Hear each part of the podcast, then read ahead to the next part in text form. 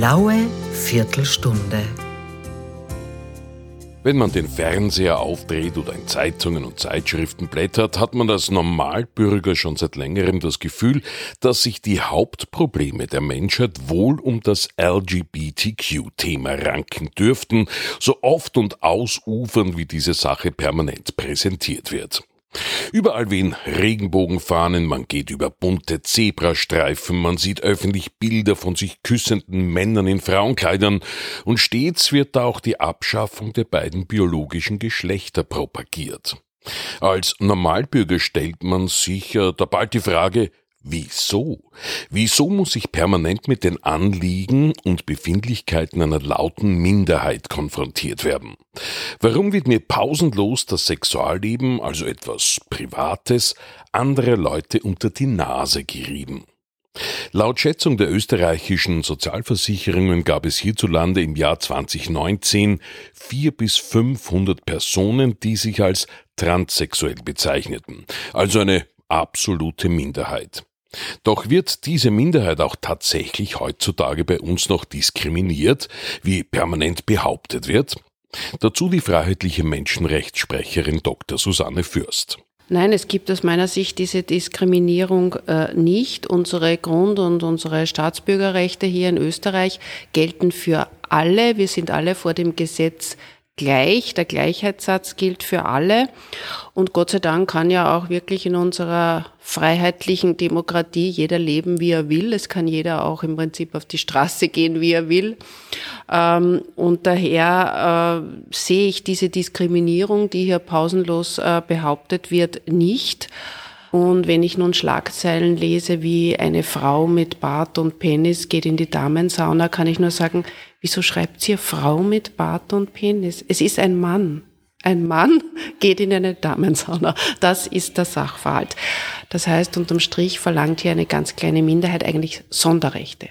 Der Konfrontation mit gleichgeschlechtlicher Liebe werden ja in vielen westlichen Ländern, also auch bei uns, schon Kindergarten- und Volksschulkinder ausgesetzt.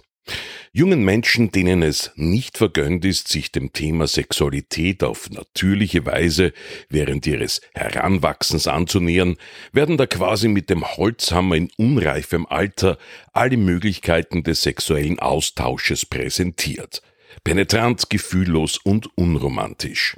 Und sie werden ganz direkt mit der politischen Agenda von Männern in Frauenkleidern konfrontiert, so unter dem Motto Du kannst dir jederzeit nach Lust und Laune aussuchen, ob du ein Bub oder ein Mädchen bist.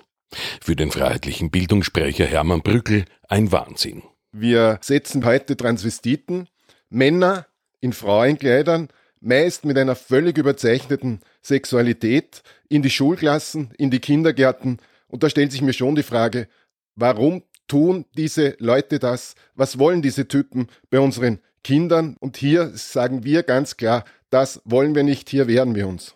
In die gleiche Kerbe schlägt auch FPÖ-Familiensprecherin Rosa Ecker.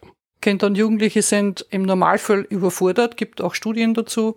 Äh, das Kinder und Jugendliche sehr oft auch über das Internet quasi drüber fallen über das Thema und damit im ersten total überfordert sind und sie auch selbst feststellen, dass sie davor geschützt werden müssen. Das erwarten sich die Kinder und Jugendliche.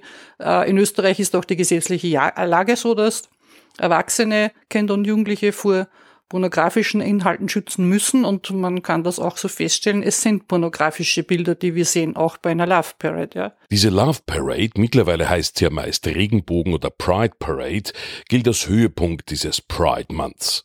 Es handelt sich dabei um einen Umzug, zum Beispiel in Wien über die Ringstraße, meist von halb bis ganz nackten Leuten, die ihre persönliche freie Sexualität bei lauter Dance Music abfeiern und vor allem sich selbst präsentieren wollen. Mittlerweile steht dahinter aber vor allem eine politische Agenda, nämlich beide biologischen Geschlechter im Grunde abzuschaffen. Versammlungsfreiheit gilt natürlich in Österreich, bestätigt FPÖ-Verfassungssprecherin Susanne Fürst. Ja, ich denke, man muss einmal die Fälle sauber auseinanderhalten. Ich habe nichts dagegen, wenn es eine Versammlung, eine angemeldete Demo gibt von diesen Leuten und da verwenden sie auch die Regenbogenfahne und, und äh, sind in ihrer Bekleidung da irgendwie, treten sie auf. Soll so sein, das ist das Grundrecht auf Versammlungsfreiheit, das uns allen zusteht. Was mich stört, ist, wenn öffentliche Steuergelder verwendet werden und verschwendet werden dann oder wenn dieser Zugang zu den Kindern verlangt wird, weil ich einfach skeptisch ist gar nicht der richtige Ausdruck, aber mehr als misstrauisch bin, wenn Männer in Frauenkleider, was ja nun einmal immer etwas mit einer sexuellen Note zu tun hat, äh, den, so aggressiv den Zugang zu Kindern suchen. Das sollen sie uns einmal erklären, warum. Und wenn hier erklärt wird, dass Männer, die dann den äh, äh Namen, weiß nicht, Erik Klit, Klitoris oder Gloria Hole tragen und die dann ganz unschuldig sagen, ja, aber die Kinderbücher, die da vorgelesen haben, das hat doch gar nichts mit Sex zu tun. Also wer sich so etwas erzählen lässt. Wie gesagt, das finde ich verantwortungslos, wenn Eltern mit ihren Kindern dorthin gehen.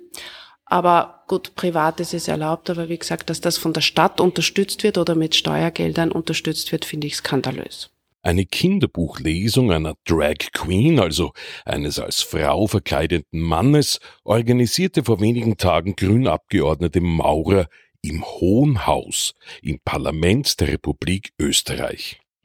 SPÖ-Abgeordneter Lindner nahm kurz danach gleich zwei Drag Queens mit auf eine geführte Tour durchs Parlament und unter Duldung dieses sozialdemokratischen Politikers durfte sich ein als Frau verkleideter Mann mit Namen Gloria Hole auf einen Abgeordnetensessel im Plenum des Nationalrates setzen und danach in sozialen Medien Folgendes posten. Hab heute am etwas unterkühlten Stuhl von Norbert Hofer Platz genommen. Jetzt ist er auch ein warmer. Für FPÖ-Kultursprecher Thomas Spalt eine äußerst geschmacklose Aktion. Ja, mit dieser Aktion hat die SPÖ und vor allem der Abgeordnete Lindner wieder ganz klar gezeigt, dass die SPÖ jeden Anstand und Respekt vor dem Hohen Haus verloren hat. Einen gewissen Grundanstand und auch die Wahrung der Würde des Hohen Hauses setzt für mich die politische Arbeit in Wien voraus. Aber gerade hier solche queren Shows und das Durchführen von Drag Queens und dann noch der Missbrauch für billige politische Propaganda, das hat für mich nichts mehr mit Politik zu tun. Natürlich können diese Personen und auch in dieser Aufmachung irgendwie herein, habe ich nichts dagegen, aber ich finde es, wie soll ich sagen, skandalös und vulgär dass es einfach auch zugelassen wird, dass sich dieser Herr auf den Sitz eines Abgeordneten sitzt und da eigentlich völlig unangebrachte, ordinäre Witze macht. Das ist wirklich unseres Parlaments nicht würdig. Meint Susanne Fürst dazu.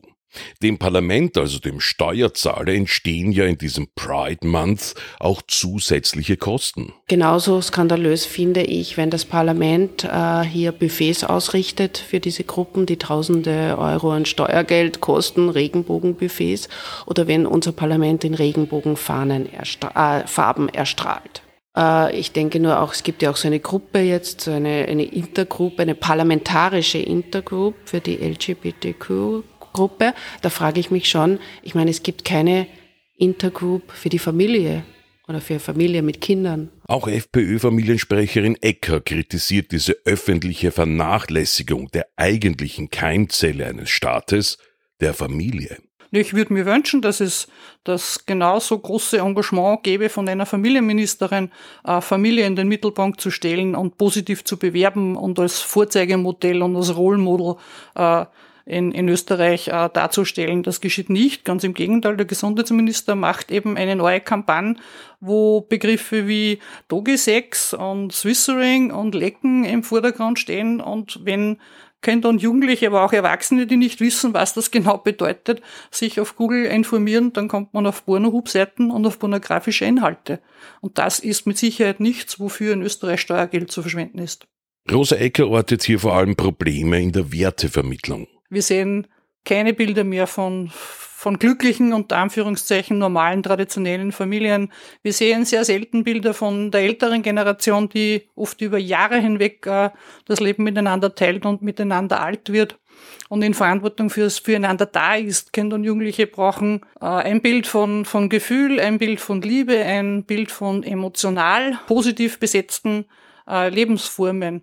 Und diese Schrillheit, diese Nacktheit, dieses äh, permanente zur Schaustellen von, von sexuellen Bildern und sexuellen Praktiken ist meiner Meinung nach absolut nicht dafür geeignet. Susanne Fürst sieht auch das von der überwiegenden Mehrheit der Bevölkerung abgelehnte Gendern als ein wichtiges Propagandamittel für das Zerstören traditioneller Werte. Was zutrifft es aus meiner Sicht ist, dass man nicht gegen die Natur äh, leben und argumentieren kann.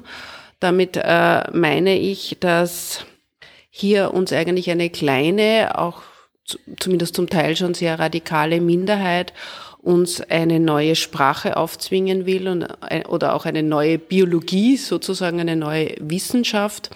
Wir alle sollen nun äh, wir kennen es, die Gendersprache, ob das jetzt immer mit Frau und Mann oder mit, mit, mit Doppelpunkt und Sternchen und hin und her, äh, so, und so ausdrücken und das nur, weil irgendwer behauptet, in seinen Gefühlen verletzt zu sein. Aber das funktioniert so nicht. Wir haben eine tolle deutsche Sprache mit ganz eindeutigen grammatischen Regeln und die möchte ich gerne so weiterleben und auch an die nächste Generation weitergeben. Und auch die Biologie lässt sich nicht ändern. Es gibt nur noch mal zwei biologische Geschlechter, Frau und Mann. Das kann man mit einem behaupteten künstlichen sozialen Geschlecht oder mit irgendeinem Empfinden nicht ändern. Der grüne Gesundheitsminister Rauch referierte erst kürzlich darüber, wie gesundheitlich und psychisch schlecht sich ein Großteil der Mitglieder der LGBTQ-Community im Vergleich zur normalen Gesamtbevölkerung fühlen und mit welchen auch geschlechtlichen Krankheiten diese Minderheit häufig konfrontiert ist. Das kränkelnde Gesundheitssystem für alle Österreicherinnen und Österreicher scheint Rauch da weniger zu interessieren als die Probleme von trans- und binären Personen.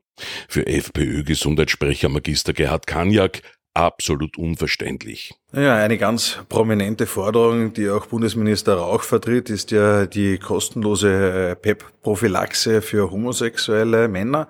Ähm, eine Verhütung, ein Schutz ein medikamentöser äh, vor einer HIV-Ansteckung. Ähm, und da stellt sich natürlich schon die Frage, warum ein offensichtliches Risikoverhalten auf Kosten der Allgemeinheit vorsorglich therapiert werden soll, warum die Allgemeinheit hier die Kosten übernehmen soll. Ähm, man stellt sich ja dann auch die Frage, warum man nicht stattdessen vertritt, dass jeder Mann seine Kondome und jede Frau ihre Verhütungsmittel, ihre Spirale auch kostenlos bekommt. Äh, denn da geht es ja auch um die äh, Übertragung sexueller Krankheiten und zwar nicht im Risikoverhalten, sondern im ganz normalen Zusammenleben. Also das ist, glaube ich, ein sehr schönes Beispiel. Und ein anderer Punkt, der oft angeführt wird, ist die psychische Belastung, äh, der diese Personen ausgesetzt sind. Es wäre aber aus meiner Sicht ein vollkommen falscher Weg, da dann gleich mit äh, medikamentösen Therapien, mit Pubertätsblockern oder gar mit äh, einer Umoperation des Geschlechtes auf diese Unsicherheit zu reagieren, sondern zuerst brauchen wir für unsere Jugendlichen und jungen Erwachsenen einfach wieder ein stabiles Umfeld äh, und die Zeit, dass sie sich halt über ihre sexuelle Orientierung wirklich klar werden. Äh, Weder die medikamentöse Therapie mit Pubertätsblockern ist so harmlos, wie es oft hingestellt wird, äh, noch sind es die anderen medizinischen Eingriffe, die auch alle miteinander mit sehr hohen äh, Nebenwirkungen, Langzeitfolgen äh, zu kämpfen haben und die oft irreversibel sind. Die LGBTQ-Problematik hat ja mittlerweile auch den Spitzensport erreicht, wo sich vor allem in den USA Transmänner das Recht herausnehmen, in weiblichen Disziplinen zu starten. FPÖ-Sportsprecherin Petra Steger, selbst einmal Profisportlerin gewesen, kann da nur den Kopf schütteln.